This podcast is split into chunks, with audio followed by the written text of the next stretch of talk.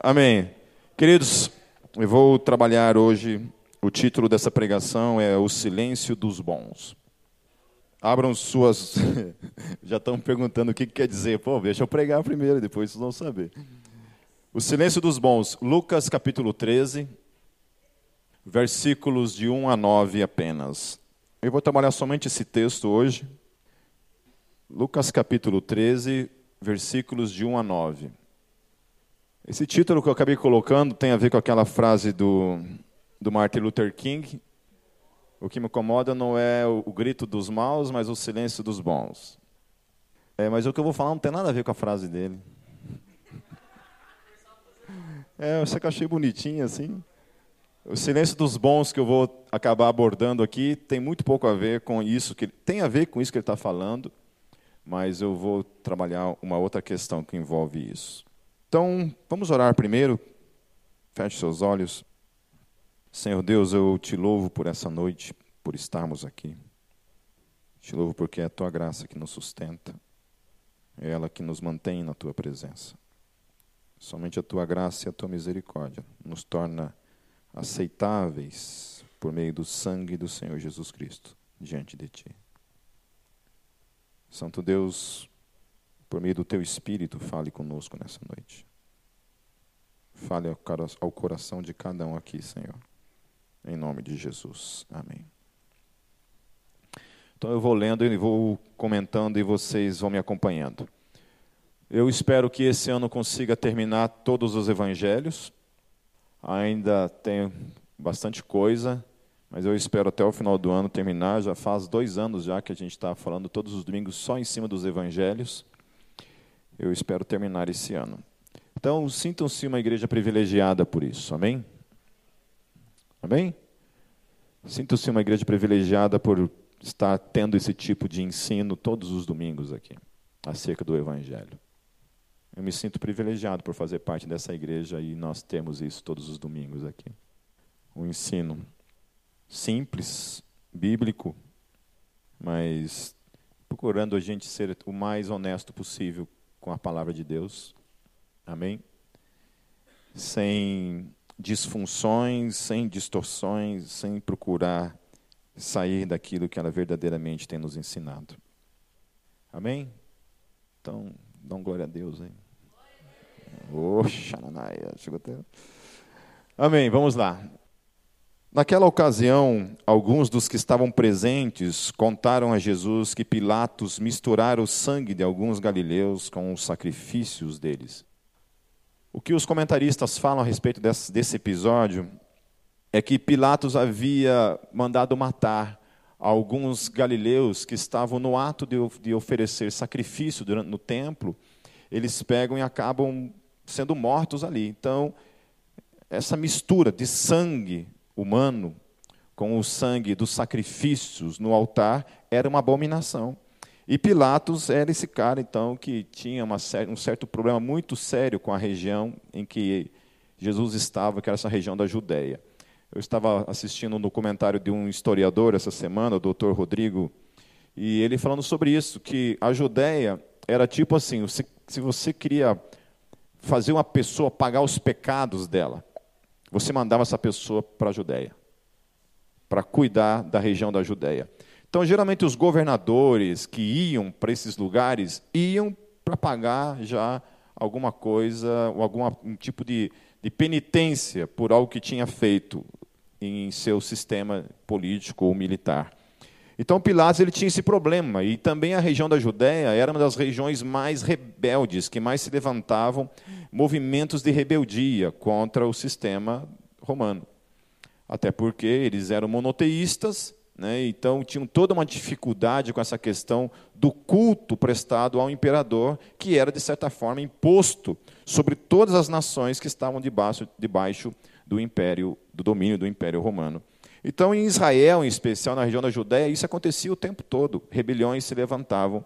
E os imperadores, então, e aqueles que governavam essas regiões, tinham que, então, ter pulso muito firme para controlar essas regiões. Ok? Então, provavelmente, isso que que aconteceu foi mediante algum tipo de, de rebelião que ocorreu, e ele então manda matar esses caras no ato em que eles estavam oferecendo esse sacrifício, eles são mortos, então o sangue deles, o sangue humano, é misturado com o sangue de animais no altar, e isso não poderia acontecer. Ok? Só para contextualizar vocês, para vocês entenderem o que está acontecendo ali.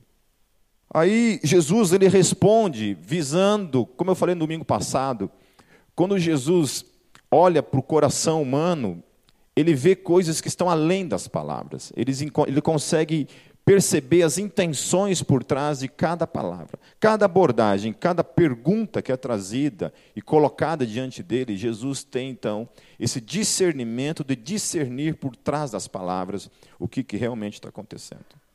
Então Jesus ele tem essa capacidade de discernir. E quando esses caras chegam e, e, e, comentam, falam a respeito dessa história, eu não sei por que razões, porque não está inserido na frase, mas Jesus percebe algo denotado nesta, nessa história. Aí Jesus respondeu: Olha só, não tem nada a ver com o relato. Os caras só relataram o que aconteceu. Tipo você chegar assim, pô, teve um cara ali na esquina que foi atropelado. Você chega para mim e fala isso. Né? E aí eu dou uma uma palavrinha como foi essa aqui, ó. Vocês pensam que esses galileus eram mais pecadores que todos os outros por terem sofrido dessa maneira? Pô, mas o que, que tem a ver isso com o que os caras falaram? Jesus é, é acho que ele é meio melancólico, Jesus, nessas horas. Ele começa a ver umas teorias da conspiração por trás de cada, de cada história relatada. Então Jesus ele percebe isso na história dos seus discípulos. Por que, que ele percebe isso? Porque havia na cultura judaica esse conceito e esse pensamento que a desgraça sempre vinha como em decorrência de algum tipo de juízo da parte de Deus. Então, tudo que acontecia, que era fora do natural, e que ocorria de certa forma de uma maneira trágica, na mentalidade judaica, isso denotava que Deus estava, de certa forma, punindo as pessoas, e em especial por algum determinado pecado. Essa era a maneira de ver. Vocês já perceberam isso? Já presenciaram situações como essa na vida de vocês? Alguém falar, já ouviram isso? Hum? Nos anos 80 foi muito moda isso, de. Anos 80, não, desculpa, anos 90 que eu só me converti em 90, mas era muito moda esse conceito de, de que doença, por exemplo, era, era demônio. Então, se uma pessoa ficasse doente, é, era demônio, não tinha conversa. Então, tinha que expulsar o demônio de tudo que é jeito das pessoas. Então, isso se tornou uma febre. Né? Em Foz do Iguaçu, isso, meu Deus, as igrejas, de forma geral, assim, abraçaram essa ideia, essa teologia. Livros e mais livros foram publicados, há centenas de livros com esse tema, que traziam esse ensino teológico, e isso invadiu a igreja de uma maneira muito forte. Sim, tem até hoje, provavelmente. É, graças a Deus, não, não quero passar nem perto disso mais. Mas isso acontecia. Então, tinha essa, essa denotação, e não somente na questão de, de de doenças. Então, por exemplo, a gente ouve falar muitas histórias de, de pessoas que. Eu ouvi falar esses dias, inclusive, de um pastor que, que morreu e ficaram horas e mais horas outros pastores orando em cima do cara para ressuscitar o cara, porque supostamente haviam promessas para serem cumpridas na vida dele e não haviam sido cumpridas, então não era da vontade de Deus que ele tivesse ido naquele tempo, e esses homens estavam tentando ressuscitar esse homem, esse pastor. Moral da história é que não ressuscitou. A gente ouve falar de casos de ressurreição para, para todos os lados, dentro da fé cristã, mas a gente sabe que isso é um são situações únicas. Acontece. O milagre não é uma coisa assim, tipo, rotineira na nossa vida. Né? Se bem que no livro Milagres, de, de C.S. Lewis, C.S. Lewis trabalha uma visão acerca de milagre muito interessante. Quando você lê esse livro, você começa a perceber e olhar a vida de uma outra maneira. porque é bem interessante as coisas, como elas, como elas funcionam no nosso dia a dia, e o milagre está acontecendo o tempo todo diante de nós. Quando a gente fala de milagre, geralmente a gente tem um, um conceito que está ligado ao sobrenatural. E esses, esses conceitos de sobrenatural é, são conceitos que a gente inventa, né? que a gente cria para tentar explicar como funciona a questão da metafísica, essa questão do movimento de Deus nas coisas reais. Por exemplo, quando a gente pensa na questão do pensamento, o pensamento ele é real? Hum? O pensamento é real?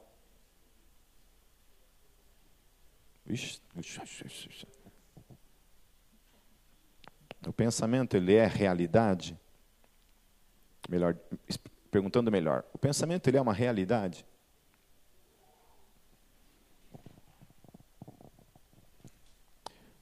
Então veja só, se o pensamento não, não é uma realidade, para vocês entenderem onde eu quero chegar, se o pensamento não é uma realidade, por que, que Deus então diz que se você, em seu coração,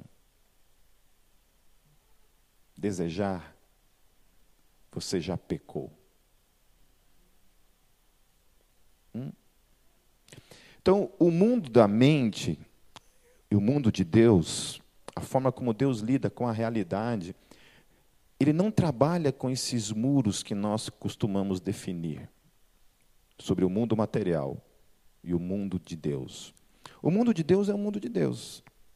A forma como Deus age no universo, e a Bíblia fala que Jesus é aquele que sustenta todas as coisas pelo seu poder, então, pela ordem em que ele ordena que todas as coisas aconteçam o mundo do pensar, que é um mundo oculto, e o mundo que está ao nosso diante dos nossos olhos, para Deus é uma coisa só.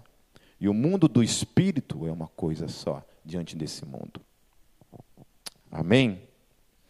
Quando a ciência começa a apontar os multiversos, é interessante, porque a Bíblia e a teologia já falavam sobre multiversos há muito tempo. Hum? quando Jesus chega e fala, eu não sou deste mundo, ele está propondo o quê? Um outro mundo. Quando a, gente, a Bíblia fala sobre inferno e outras coisas mais, está falando de, de dimensões as quais a gente não pode ver e perceber. Mas eu, a gente, às vezes eu fico no, no, face, no Facebook, não, no YouTube, vendo vídeos de, de demônios, só para ficar um mês sem dormir depois. Eu fico vendo vídeos de, de, de ações assim, de sobre, do sobrenatural, né, viciado em dizer essas palavras, mas da ação do mundo não visível no mundo visível. Cara, e tem umas coisas lá, me arrepiar meus cabelos. Umas coisas. Vou mandar para vocês uns videozinhos lá. Não precisa não? É, você é a primeira que eu vou mandar então. E é interessante isso, como a, a realidade, né, cara, desse mundo invisível, ele interage com o mundo visível de uma forma assim assustadora. Até mesmo quando Deus age na nossa vida, para aqueles que já tiveram uma experiência mística, sabem do que eu estou falando. Quando você experimenta uma experiência mística, isso te assusta, que você não tem noção. Então volta a falar. Para mim, gente que vê anjo e fica em pé, viu coisa nenhuma. Viu um pardal. Viu uma coruja, mas anjo mesmo não viu.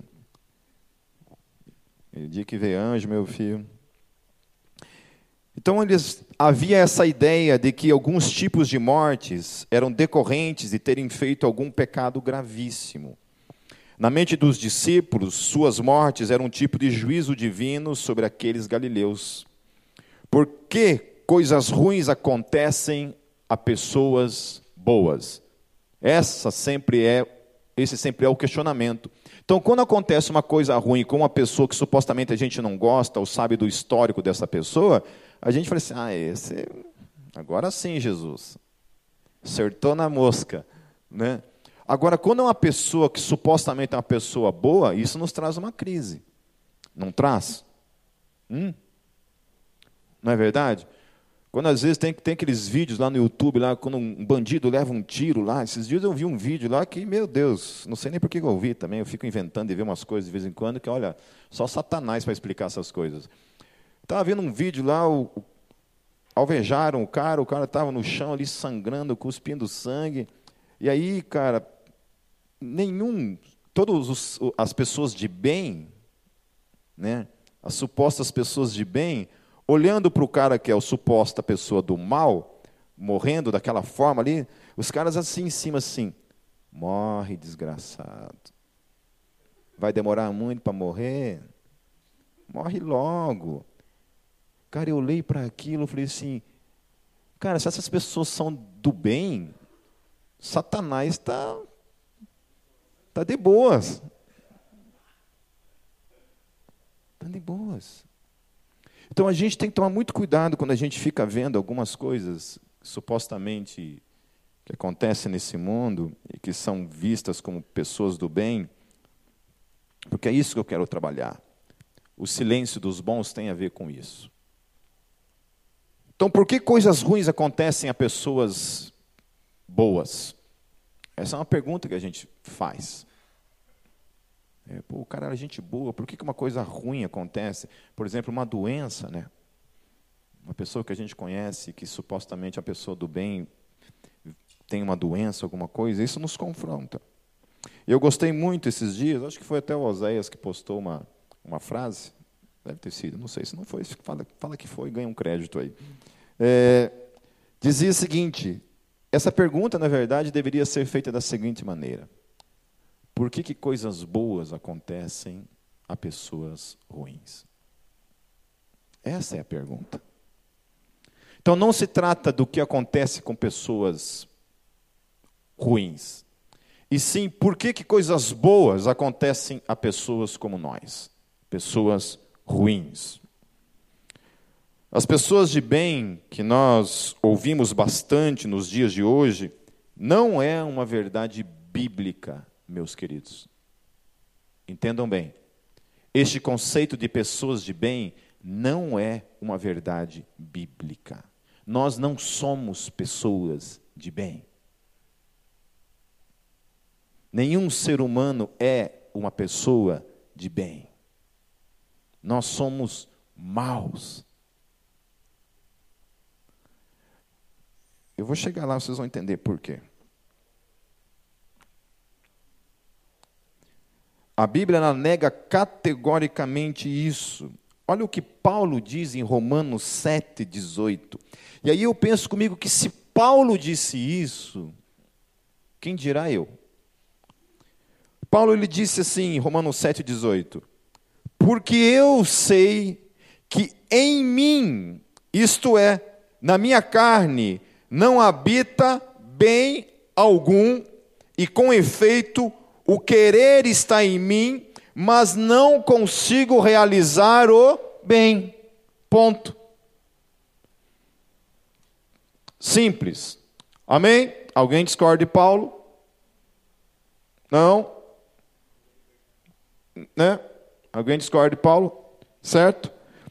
Então, por um lado, existem as pessoas de bem, entre aspas, e por outro lado, existem as construções sociais, quando se trata de falar acerca das pessoas que são as pessoas más nesse mundo. Enquanto que a Bíblia descreve tudo como frutos da carne, a humanidade divide-se crendo que há pessoas que aparentam terem algum tipo de vantagem diante de Deus pela sua suposta bondade própria suposta bondade própria, enquanto que outros chamam de construções sociais aquilo que a Bíblia chama categoricamente de pecado. Então, quando um de menor mata uma pessoa, ele não está no exercício de matar, de pecar. Ele está no exercício de simplesmente ser o resultado de uma construção social, portanto, ele é uma vítima do sistema. Enquanto que a Bíblia diz o que acerca dele? Que ele é o que? Um pecador. Que ele cometeu um erro. Que ele é digno do fogo do inferno simplesmente pelo ato de ter feito. E ponto final.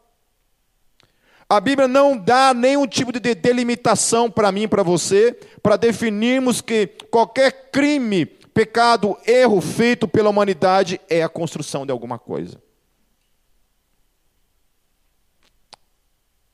A Bíblia diz: é isso aí, querido. Roubou, pecou, mentiu, pecou. Isso aí. Adorou outro Deus, pecou. Isso aí pecou. Pecado. Ponto final. Ah, mas o cara foi vítima de vítima, não sei o quê. Eu, eu conheço pessoas que foram abusadas quando criança e repetiu o histórico na vida de outras crianças. No entanto, eu conheço crianças que foram abusadas quando crianças, pessoas que foram abusadas quando crianças, e nunca tocaram em uma outra pessoa como resultado da sua tragédia. Como eu explico isso? Eu não sei. Se nós quisermos encontrar motivos, razões para que flua de nós mesmos impulsos e questões ligadas a esse mundo, a fazer coisas contrárias àquilo que Deus disse para não fazermos, nós temos lugar de sobra. Acho que cada um aqui tem um álibi para isso. Porque as obras da carne são manifestas, as quais são, Paulo vai dar uma lista: adultério, fornicação, impureza, lascívia, idolatria, feitiçaria, inimizades, porfias, emulações, iras, pelejas, dissensões, heresias, Invejas, ó, heresias é bom, hein?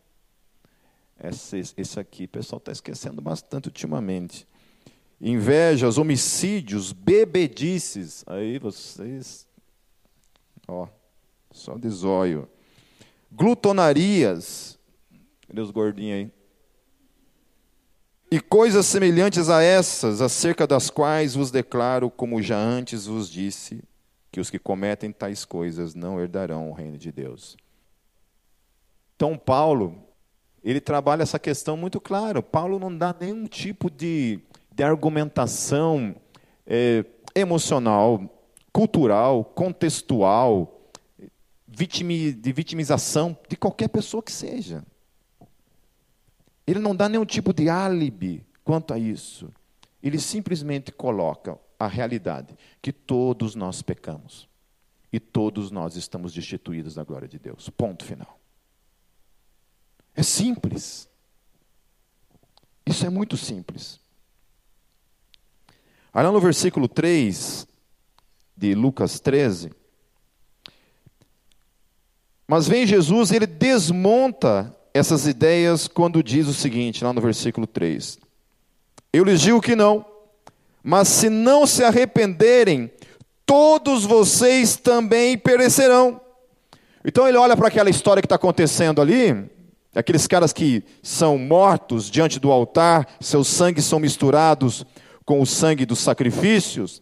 E eles falam assim: seguinte, vocês acham que eles pecaram mais? Não.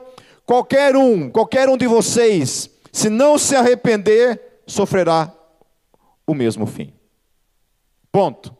Amém. Então, aonde entra pessoas de bem aí? Aonde que entra? Em lugar nenhum. A Madre Teresa de Calcutá tem que se arrepender. Martin Luther King tem que se arrepender. Até o gatinho do Fábio de Mello tem que se arrepender. Um pouquinho menos, eu acho. Chegou até uma aceleração no coração aqui agora. Só de falar no nominho dele. Todos de igual modo. Então a gente, a gente tem essa tendência a olhar para as pessoas e pensar assim: quando, quando Martin Luther King diz o que me, o que me assusta não é o grito dos maus, porque os maus a gente vê dessa forma. Os maus é evidente. Os maus é explícito. Não é? Os maus a gente categoriza. Os maus são os nossos bodes expiatórios. Agora, quando o problema são os bons que ele toca ali, o silêncio dos bons. E aí, quando eu quero explorar essa questão do silêncio dos bons, eu quero trazer essa questão que o silêncio dos bons é justamente pela percepção que eles têm de sua própria bondade. E por se manterem em silêncio, eles não terem a capacidade de transformar o seu silêncio em confissão e arrependimento. Que é o que Jesus está tratando aqui.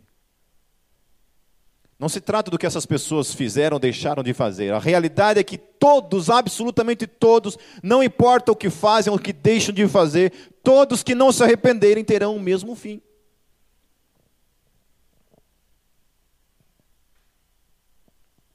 Então o mal ele tem gritado por todos os lados, é visível, é alto evidente para, para a maioria de nós. Porém Jesus fala de um mal que é silencioso, é invisível, não evidente, auto-justificante.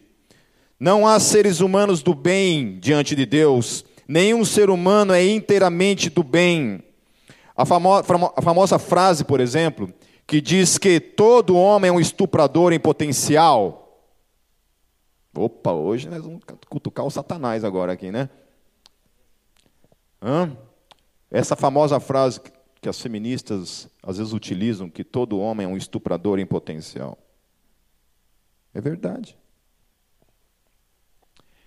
Isso é verdade. Entende? Potência. Potência é uma coisa. Todos nós temos potências para qualquer coisa que implica o mal. Todos, em absoluto, todos os seres humanos da face da Terra têm suas potências dentro dele.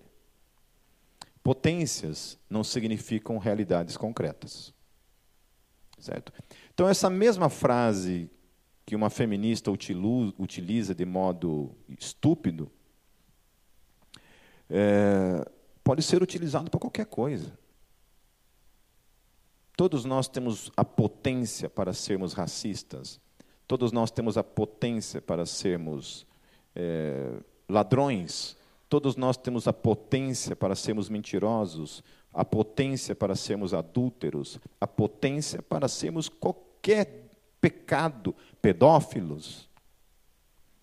Você sabe que quando acontece de uma pessoa ser descoberta, como eu, um pastor comigo, um pastor compartilhou comigo uma história que aconteceu na igreja dele, onde um, um cara líder da, da igreja abusou de várias meninas da igreja. E isso só foi descoberto anos depois, quando elas já estavam na adolescência. Você sabe o que eu fiz nessa hora? Quando ele me falou isso? Eu estremeci, gente. Da unha do pé até o fio do cabelo. Estremeci. Eu só falei uma coisa para mim mesmo, naquele momento, entre eu e Deus. falei, Deus, obrigado, porque não sou eu.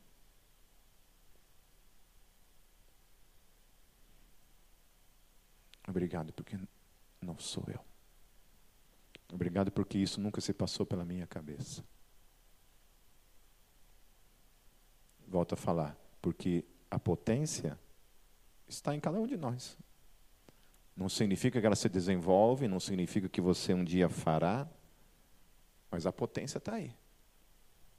Potência para fazer coisas que a gente abomina, com certeza, mas que está aí. Então, essas frases idiotas faladas por aí, no sentido de, de trabalhar assim, como como se separasse né, o joio do trigo, entende? Ah, o potencial. Sim, querida, potencial.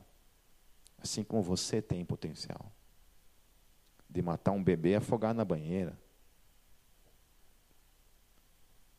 Ou não? Ou todos nós não temos esse potencial? Temos ou não temos? Hum? Espero que não se manifeste esse demônio na vida de ninguém aqui, por favor. Mas que temos a potência, temos. Então, quando Deus, o Senhor Jesus, olha para a realidade do ser humano, ele olha essa potência. Ele fala, queridos, não importa se vocês cometeram ou não cometeram. Paulo fala que se nós cometemos um erro relacionado a um ponto da lei, nós nos tornamos condenados por toda ela. Eu nunca matei. Mas se algum momento na minha vida eu menti, para Deus é como se eu tivesse matado, estuprado, sei lá o que mais, e tudo mais. A condenação vem sobre todos, independente do pecado que cada um de nós cometemos, porque a potência do pecado está em cada um de nós. E Deus nos condena por essa potência que está lá, independente dela ser realizada ou não. Porque nós somos pecadores. Por isso que eu disse que em Deus a coisa funciona do modo do mundo do espírito ao mundo real e concreto, as coisas como, como funcionam em Deus são diferentes.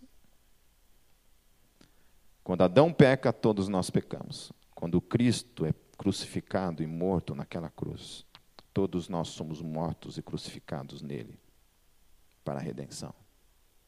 Você estava lá? Naquele dia? Realmente falando? Não. Aonde que nós estávamos? Na mente de quem? De Deus. Foi uma realidade ou não? Foi. Amém? Porque na mente de Deus foi real. Por mais que na realidade não tenha acontecido, mas em Deus foi. E aí que, o que, que acontece? Você só tem um ato de fé, de ter a mesma realidade dentro da sua mente como acontece na mente de Deus. Vocês estão entendendo? Isso é fé. Porque assim como Deus, na mente dele, foi real aquele dia, você morto, crucificado em Cristo Jesus e ressurreto em Cristo Jesus no terceiro dia, quando você crê, você torna na tua mente realidade da mesma maneira. Porque é real em Deus, também se torna real pelo meio do ato da fé. Aleluia. Aleluia! Amém? Não diz respeito a nada mais além disso. Algumas pessoas sentem. Eu vi uma, uma entrevista de uma psicóloga essa semana, eu achei bem interessante ela, ela, ela descrevendo o ato da fé e das emoções, a correlação entre as duas coisas. E as duas coisas têm que andar juntas. Porque tem gente que às vezes tem um tipo de suposto convencimento somente nas emoções.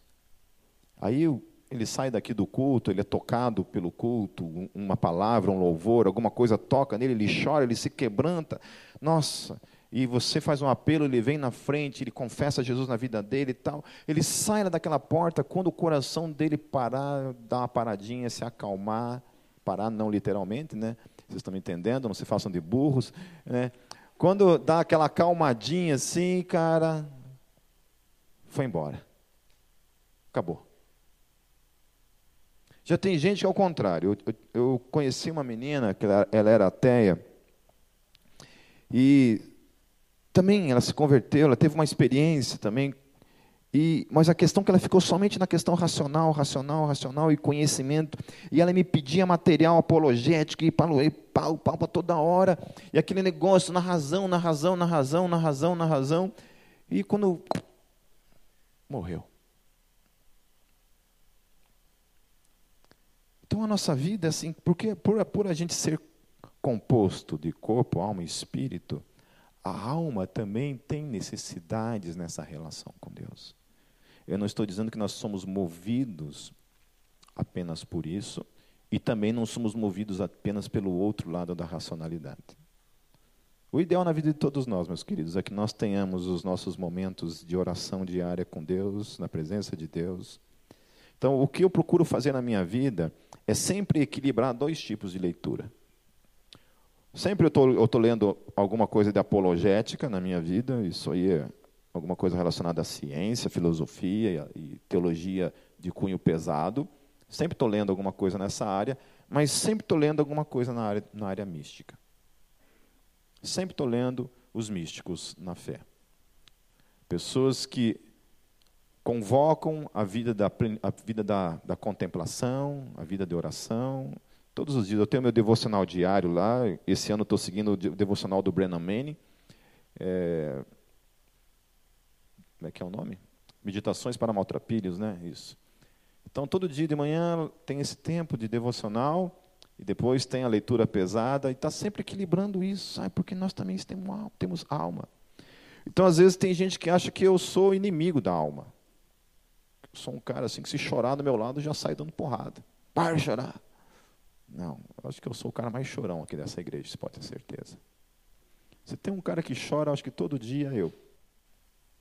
Amém? Então não é nenhum nem outro, é as duas coisas, é procurar o equilíbrio entre as duas coisas. E ela estava falando sobre isso. Por que eu estava citando essa psicóloga? Porque ela estava falando justamente isso. Porque a experiência cristã, o ser humano, ele tem essa necessidade de vivenciar esses dois campos na experiência cristã. Tem essa necessidade. Porque senão acaba não sendo completo na vida dele. Qualquer coisa, quem quiser depois, eu mando para vocês o link dela falando e vocês podem dar uma assistida. Então, assim, Jesus dá o veredito que sem o arrependimento todos estarão condenados. Daí Joel 2,13 fala: E rasgai o vosso coração e não as vossas vestes, e convertei-vos ao Senhor vosso Deus, porque Ele é misericordioso e compassivo, e tardio em irar-se, e grande em benignidade, e se arrepende do mal. Voltando lá então em Lucas 13, no versículo 4, diz assim: Ou vocês pensam que aqueles 18 que morreram quando caiu sobre eles a torre de Siloé eram mais culpados do que todos os outros habitantes de Jerusalém?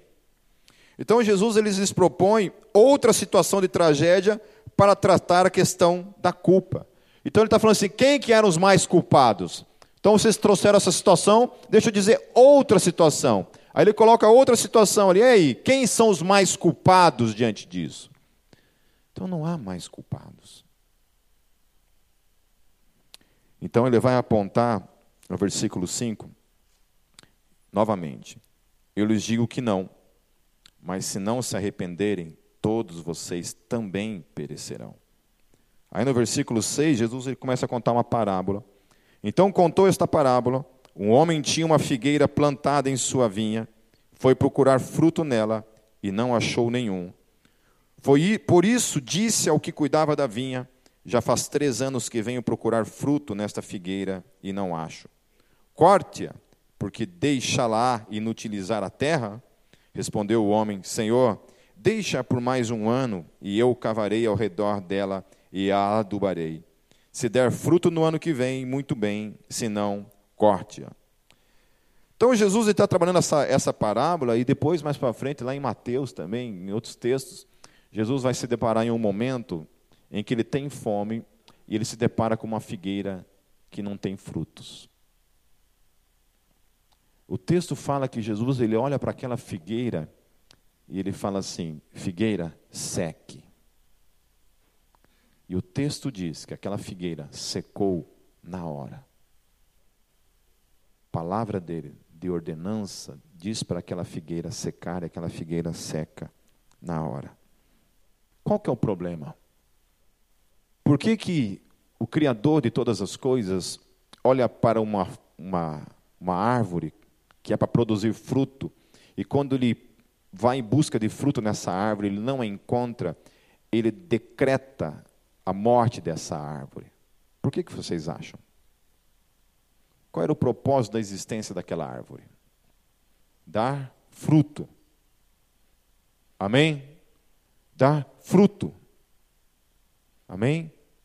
Quando Jesus encontra nesse caminho uma árvore que não produz fruto, ele decreta a condenação dela. Então, arrependimento, meus queridos, é a única forma possível das nossas vidas produzirem fruto. Porque se nós vivemos na mesma condição que as pessoas estão aí, olhando para a sua própria condição, procurando uma, auto, uma auto-justificação, e não viver uma vida de arrependimento diário, todos nós estamos condenados.